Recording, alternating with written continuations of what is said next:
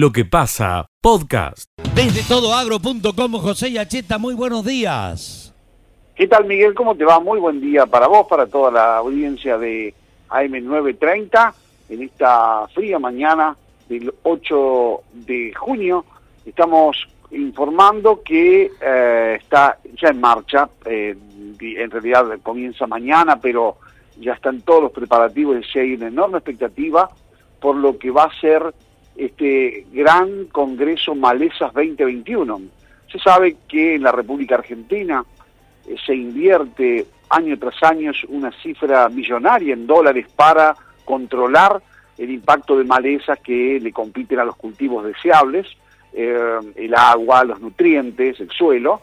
Y mañana en foco va a haber eh, desde las 8.45 un congreso que se llama Tercer Congreso Argentino de Malezas, Ciencia, Producción y Sociedad hacia un manejo sustentable.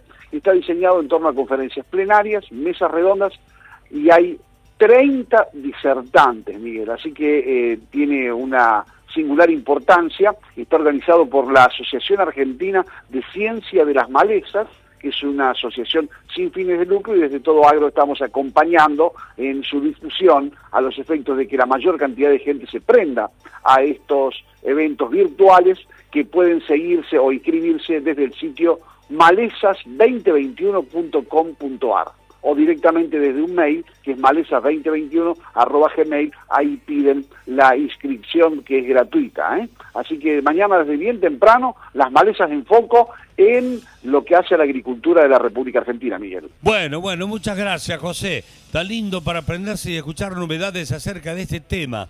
Eh, eh, Correcto. ¿Acá cerramos, José? sí. Simplemente para añadirte, recién hace algunos minutos vos dabas a conocer una información crítica respecto del trigo HB4. Sí, señor. Vos sabés que el, eh, para que la audiencia también se arme una composición de lugar, se trata de un trigo transgénico. Eh, en primer lugar, una invitación a perderle miedo a las palabras, al concepto. La transgénesis es algo absolutamente habitual en la vida humana.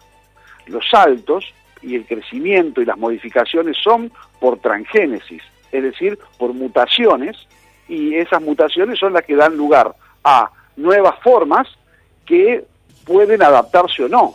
Así es como creció el hombre, digamos, así como fue saltando el hombre. No, eh, eh, digamos, esto conceptualmente. Lo que es acá singularmente eh, se trata de la transgénesis manipulada por el hombre. En este caso, se le pone al trigo un gen, que es el HB4, que lo hace resistente a la sequía.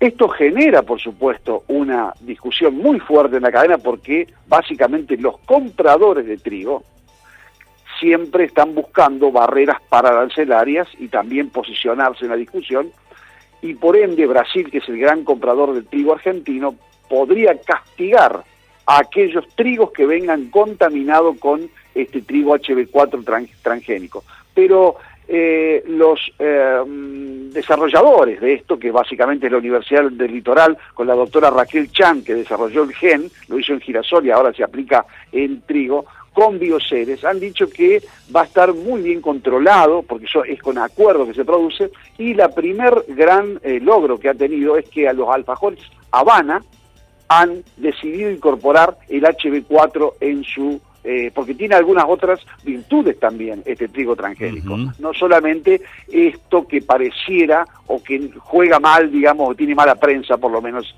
en la República Argentina, hablar de transgénicos. De todas maneras, para que, y para tranquilidad también de la gente, cuando come cualquier alfajor o cualquier producto base soja, tiene soja transgénica, así que, o cualquier maíz.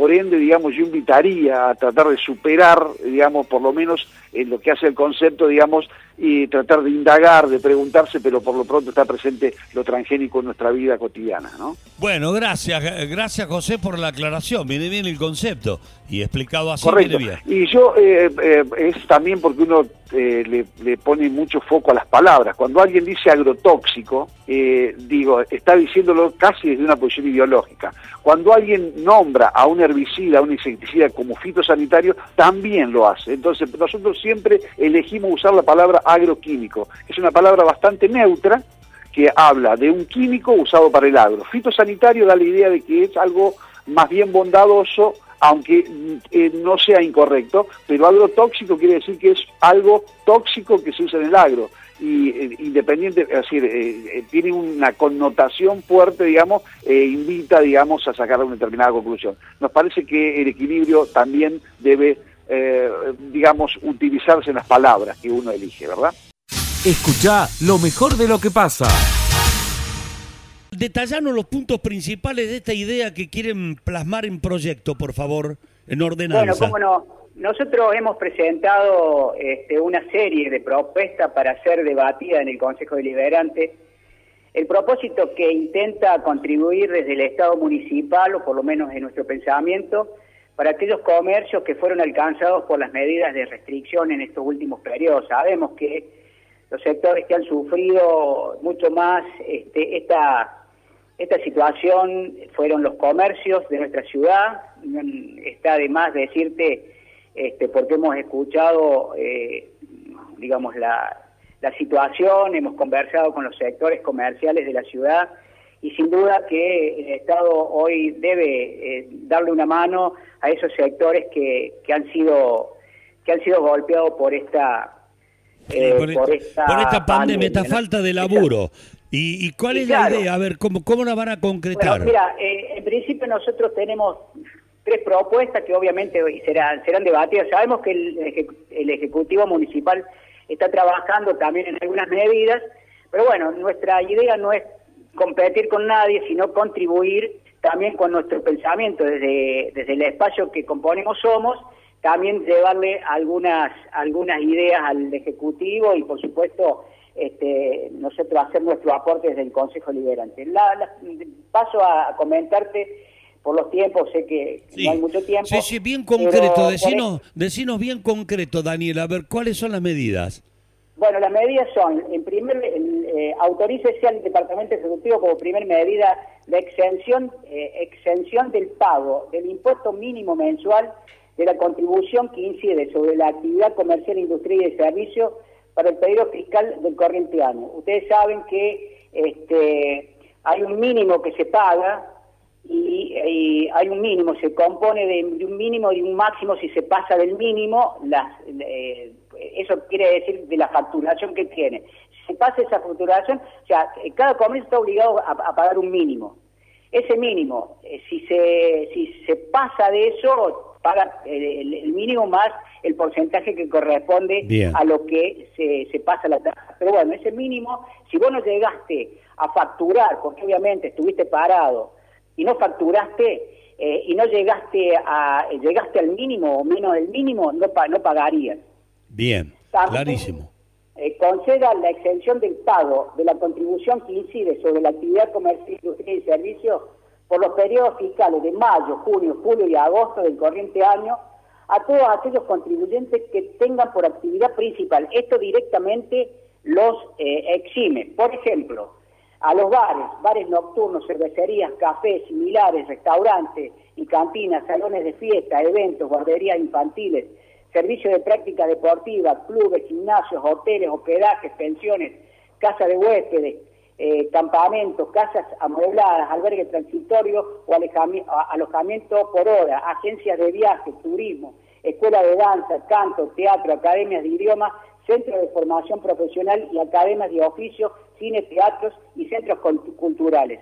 Estos, este, estos rubros fueron muy castigados por la, por la pandemia. Por lo tanto, nosotros pedimos que en los meses estos que te, que te había mencionado, mayo, junio, julio y agosto, no paguen el, digamos que se le exima del pago de esta tasa de, contribución que incide sobre el comercio. Bien, bien. También tenemos que exhibición del pago de la contribución que incide sobre los rodados de las cuotas 3 y 4 para aquellos vehículos automotores que se encuentran destinados o afectados al funcionamiento de taxis, transportes escolares que no trabajaron, obviamente, este, algunos sí, otros medianamente, o cualquier otro vehículo dedicado al transporte de personas. Como artículo 4, nosotros también estamos pidiendo la exhibición del pago de la contribución que incide sobre los inmuebles, tasa de servicio de la propiedad, de los mismos rubros que te había mencionado anteriormente. Este, también eh, hemos eh, pedido, en supuesto de que algunos contribuyentes en cuestión hayan efectivizado el pago, porque algunos, hasta que se eh, concrete esta ordenanza o se ponga en vigor esta ordenanza, algunos ya han pagado. Tienen que discutirla, tienen que aprobarla y eso a veces pasa hasta un mes. De todas maneras, eh, digamos, en el supuesto de algunos contribuyentes que hayan sido efectivamente pagados, que proceda a compensarlos con crédito fiscal. Si vos lo pagaste, bueno, está pagado, pero te lo compenso después este, con otro, con otro, con el mismo impuesto, ¿no es cierto? También hemos pedido el diferimiento, eh, el vencimiento de pago de las cuotas o planes de facilidades, planes vigentes que se deban abonar en los meses de mayo, junio, y eh, junio, julio y agosto, ¿eh? para que pasen eh, para diciembre con cero interés. Digamos, si vos se te venció algo en estos meses, que te lo, lo puedas pagar a fin de mes con cero interés y también eh, suspendase la sanción de caducidad de los planes de factibilidad de pago por, por falta de pago hasta diciembre del corriente año. Bien. Si se ha caído un plan de pago de esta, pues yo te estoy hablando de esta, de estos rubros que te había mencionado anteriormente. Está bien. Bueno, eh, esto es eh, conforma toda una serie de medidas que nosotros hemos pensado, que hay que discutirla, obviamente estamos abiertos a la discusión, yo creo que eh, varias miradas sobre esta problemática es importante, nosotros estamos dispuestos a contribuir, para eso estamos, estamos sentados en el Consejo Deliberante, para también poder con nuestro eh, con nuestro aporte poder contribuir a estos sectores que realmente la han pasado la han pasado mal. Bueno, Daniel, eh, está bien que los concejales se ocupen, porque como bien decís vos, estamos sentados ahí, están para trabajar, estamos están sentados porque nosotros los hemos elegido. Eh, y entonces la gente se siente respaldada por lo menos en una mirada de comprensión. De ahí a que se concrete en ordenanza, lo veremos. Igual, De Falco creo que ha presentado algo también.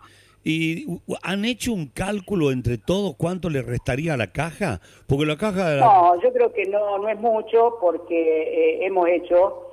No, no tengo la... Acá en este momento no tengo las cifras pero eh, este, todo esto está pensado eh, para que todo funcione bien, ¿no es cierto? El municipio eh, tiene una buena recaudación, la recaudación no ha caído y el aporte que ha hecho el sector comercial al municipio no, no ha caído a pesar de, de, la pandemia. Pero bueno, pero también hay, hay, hay espacios, hay, sectores que necesitan una mano del Estado y de alguna forma se puede hacer, ¿no?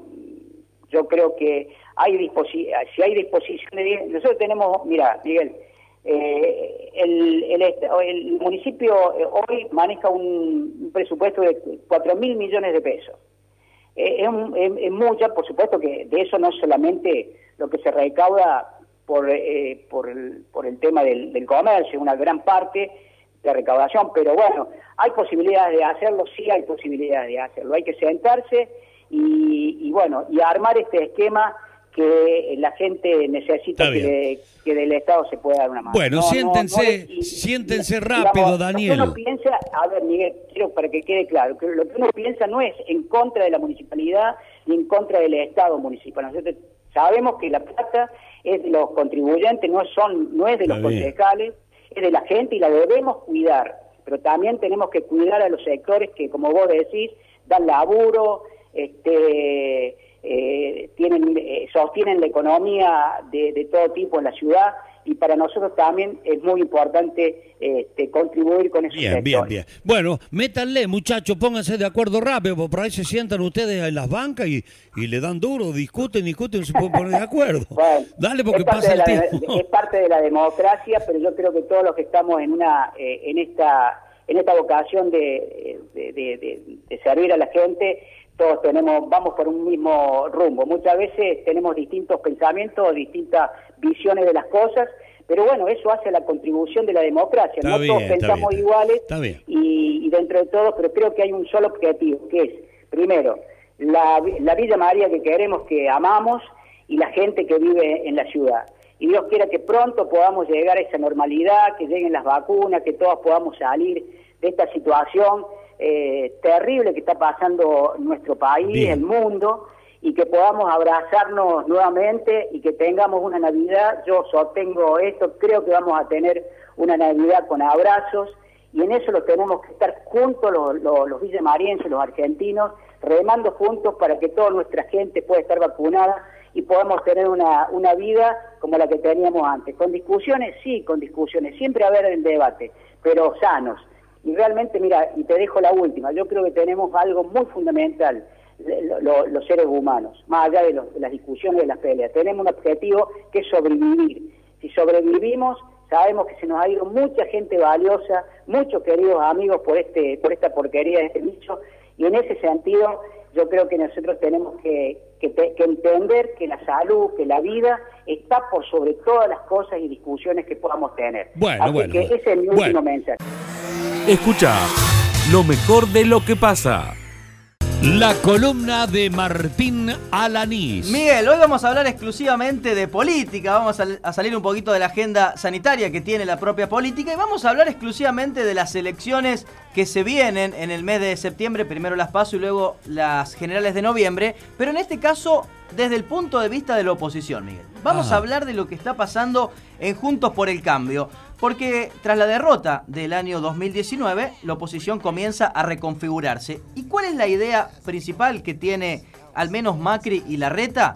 Es fo- fortalecer justamente el espacio Juntos por el Cambio o Cambiemos o el PRO allí en la ciudad autónoma de Buenos Aires. Es decir, volver a la fórmula original hacerse fuerte allí en Cava y luego eh, comenzar a expandir el proyecto eh, presidencial de este espacio hacia el 2023. Pero claro, Macri y Larreta no acuerdan cuáles van a ser los candidatos allí en Cava y mucho menos en la provincia de Buenos Aires donde la tienen más difícil todavía con respecto a la elección.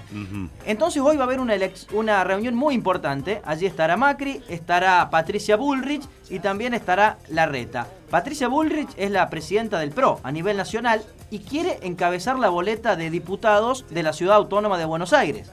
Mientras que Larreta dice, no, con Patricia Bullrich no vamos a ir a ningún lado porque justamente es el sector más duro, ¿no? De Cambiemos. Larreta lo que quiere en ese lugar a María Eugenia Vidal, que regresaría a la ciudad de Buenos Aires. Recordemos que Vidal era de Buenos Aires, se fue a la provincia, fue gobernadora y ahora Larreta la quiere para encabezar la boleta de Juntos por el Cambio allí en la ciudad autónoma de Buenos Aires.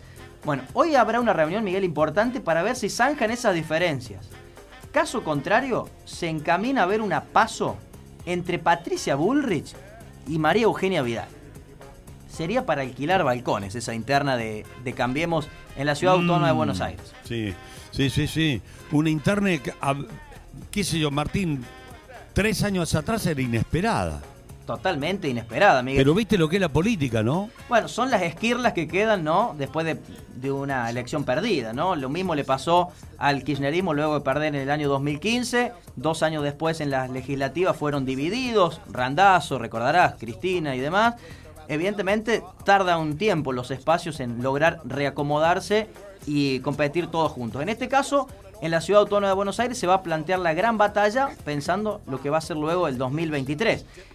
Mientras que en la provincia de Buenos Aires, allí la va a tener mucho más difícil eh, el PRO, Sí. porque Sí, el, sí, el nombre que se elige es el de Santilli, ¿no? Que es un personaje más de la ciudad de Buenos Aires, difícil extrapolarlo a la provincia, teniendo en cuenta que allí el peronismo tiene su fortaleza, sobre todo en el conurbano. Martín, te pregunto, eh, ¿y después cómo baja la interna hacia la geografía nacional? Por ejemplo, Sí. aquí en Villa María, en el departamento San Martín, eh, ¿cómo se alinearán las huestes? Bueno, comenzamos por Córdoba, Miguel, entonces. Bueno. Me parece, vamos de la nación hacia eh, las provincias. En Córdoba también parece que va a haber internas en Juntos por el Cambio. Porque tenemos a Gustavo Santos, lo habíamos dicho hace unos días atrás, que es el candidato de Macri, es un ex funcionario, recordemos, de Juan Schiaretti, aunque es de extracción radical, ahora está en el PRO, no sé si entendimos toda esa salsa. Además tenemos a Mario Negri, que es el que mejor mide y el que quiere ir como candidato. Y además eh, está Luis Juez, que dice yo también quiero ser eh, candidato. Así que entre los tres seguramente habrá dos listas. Bueno, eso es en Córdoba, Sí. Córdoba provincia. Sí. Ahora bajemos un poquito más al terreno local, Sí. doméstico. Bueno, aquí ya es más difícil, Miguel. ¿Por qué? Primero, porque en el 2021 no hay elecciones eh, municipales, salvo que Gil renuncie, ¿no? Que es la otra opción. Falta poquito para la prórroga o no de la licencia. No, bueno, Martín, pero pará, pará. Sí. Por más que no haya, no tengamos nosotros Sí. elecciones municipales Sí. de intendente, van a tener que alinearse los muchachos. Ah, claro. Y sí. Esa es la otra Pero cuestión. Y, pero y que sí. Esa es la otra cuestión. Después cuando llegue la, la elección de intendente en Villa María, la cosa estará definida. Pero, a ver, para la legislativa acá Karina Bruno tendrá que decir para dónde patea.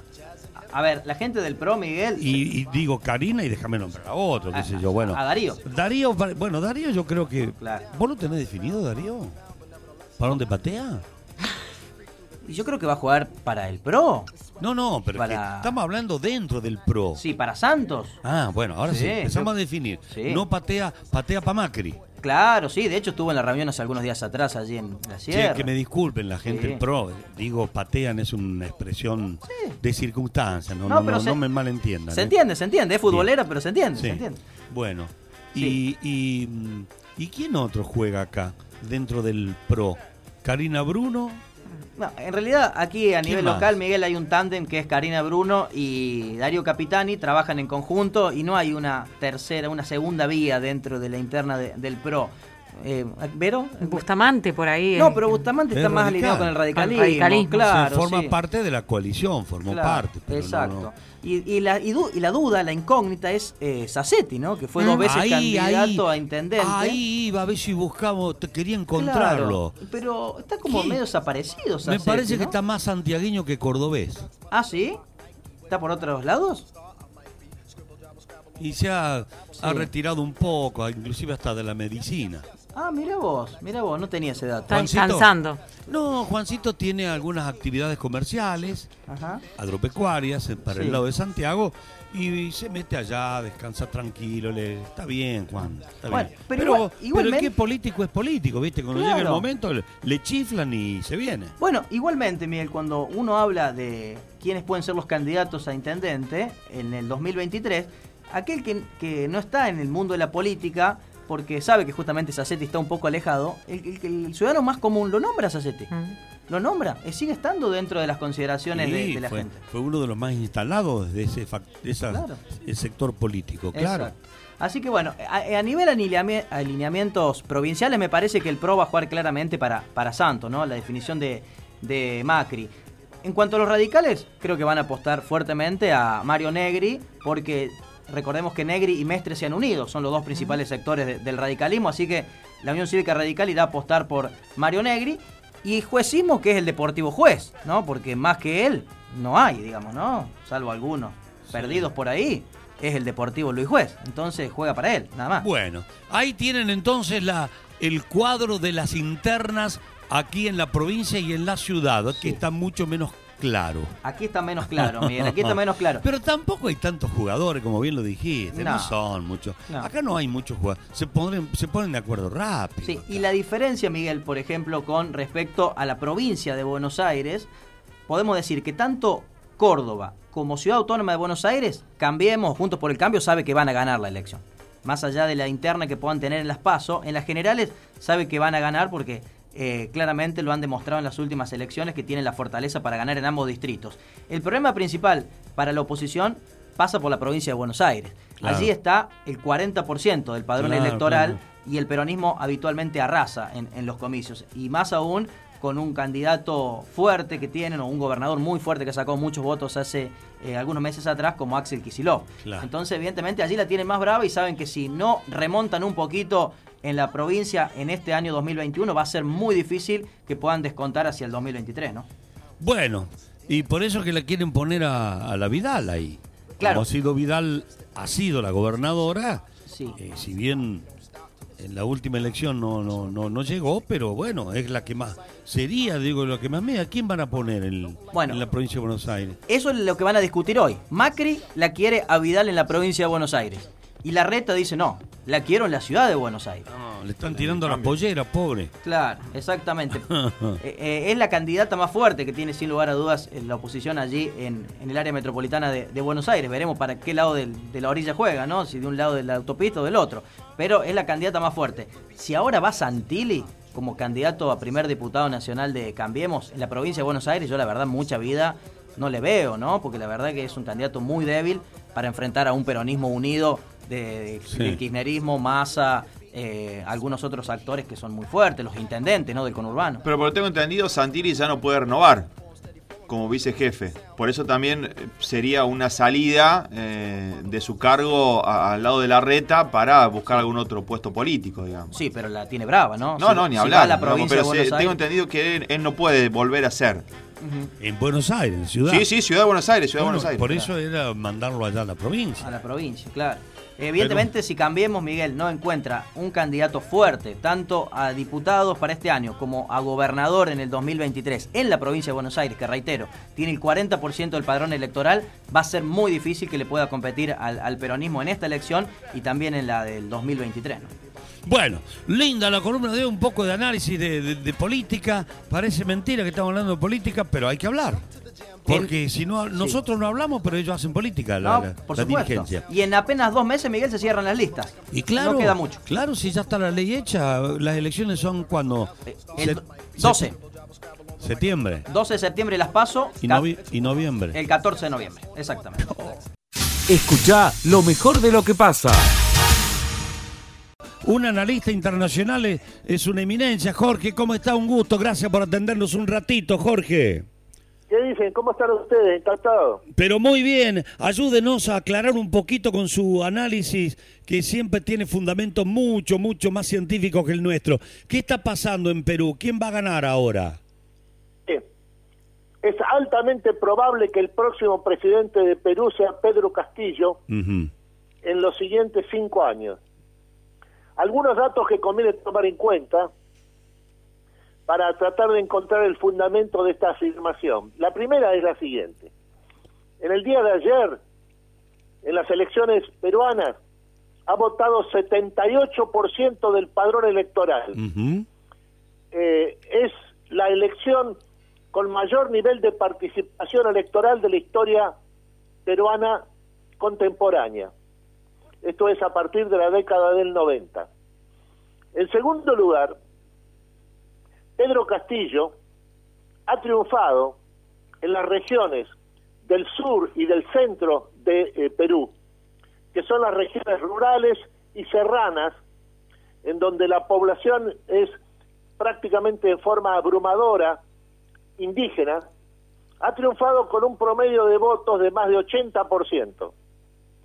En la ciudad de Puno, ubicada sobre el lago Titicaca, en la frontera con Bolivia, eh, el total de votos que ha logrado Pedro Castillo ha sido 89%.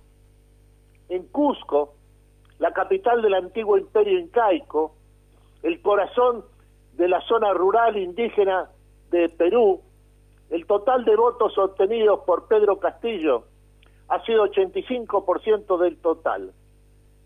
Esto es lo que está atrás del hecho de que a medida que han llegado eh, las informaciones sobre los sufragios de la región sur y centro de Perú, que las zonas rurales y serranas de la sierra, de, eh, esto es la montaña de Perú, eh, el voto a favor de, de, de, Pedro Castillo ha sido un voto abrumador en todas estas regiones de Perú. Con este agregado de orden político de carácter intangible, pero de extrema importancia política. Es probable, mejor dicho, es seguro, que el partido político, la, agrupación política, la, eh, corriente política que tiene mayor nivel de aceptación en Perú, sea el antifujimorismo. Mire usted lo siguiente, lo que ha sucedido en Lima. En la primera vuelta de las elecciones presidenciales,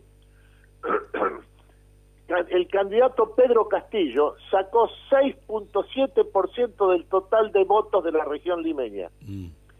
En la elección, el candidato Pedro Castillo ha obtenido en Lima más de 30%, 32% del total de los sufragios de la región de la capital peruana. Esto significa que el crecimiento que ha tenido Pedro Castillo, entre la primera y segunda vuelta, de 6.7% a más de 30% del total de los, de los sufragios limeños, es un voto esencialmente antifujimorista, que no participa ni tiene una preocupación central por el respaldo a, las posiciones políticas del de, eh, candidato Pedro Castillo, pero que sí lo ha elegido a él para oponerse a la candidatura de Keiko Fujimori. Ajá. Eh, entonces, eh, em, si usted dice, Jorge, que hay un voto castigo al Fujimorismo, ¿es también un voto castigo a la derecha o no debe leerse así? No, no, mire, es el fenómeno, es el fenómeno de, de Fujimori. Fujimori, Alberto Fujimori, transformó la historia de Perú en los últimos 30 años. En la década del 90, cuando Perú, Perú se hundía y estaba eh, en una situación de hiperinflación, desintegración del Estado, fuga de la clase media peruana que se refugiaba en otros países de la región o en los Estados Unidos, eh, cuando Sendero Luminoso estaba en las calles de Lima, atacando con una ofensiva terrorista en gran escala al Estado peruano, en ese momento el que salvó la situación con medidas de extrema dureza, pero notablemente efectivas, fue Alberto Fujimori.